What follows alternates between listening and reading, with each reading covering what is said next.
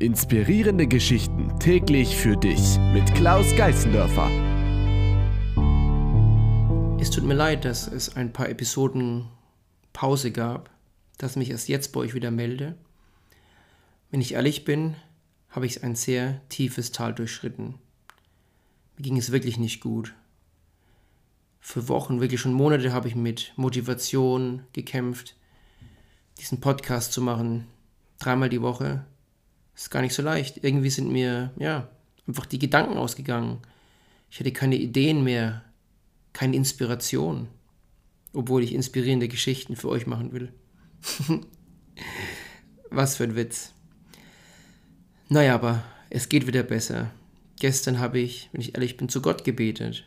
Ja, ich bin, ja, gläubig, würde ich sagen. Spirituell vielleicht ein besseres Wort. Aber was ich wirklich gestern gespürt habe, ist diese tiefe, tiefe Dankbarkeit. Danke Gott, dass es mir wieder besser geht, dass ich wieder die Inspiration habe und die Motivation und auch die, die, die Lust, die Willenskraft, Podcast zu machen und euch äh, Informationen zu geben. Und ja, wenn ihr, wenn euch das gefällt, was ihr hört, würde ich, wäre ich sehr, sehr dankbar, wenn ihr mir auch mal ein, ähm, eine Rezession hinterlassen könntet auf Spotify, Apple, wo auch immer ihr es anhört.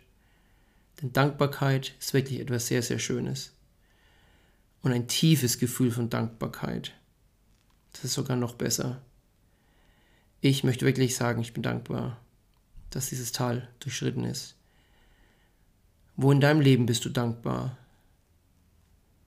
Oder eine andere Aufgabe ist auch eine andere Möglichkeit, darüber nachzudenken. Für was bist du am dankbarsten in der Welt?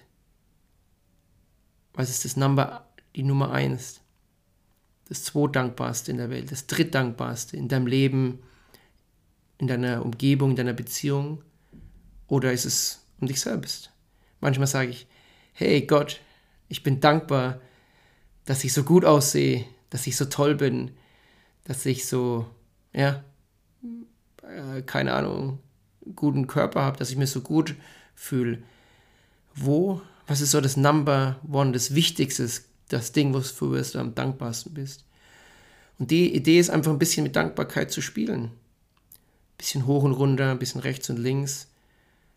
Und damit zu schauen. Denn je mehr du darüber nachdenkst, über Positives, wie gut es dir geht, wie dankbar du bist, desto besser wird dein Leben gehen. Weil wenn man sich auf Negatives, Schlechtes konzentriert, dann wird das Negative, Schlechte größer. What you focus on gets bigger, sagt man in NLP und in, auf Englisch. Auf das, was du dich fokussierst und konzentrierst, das wird größer. In der Hypnose, in NLP, egal eigentlich was.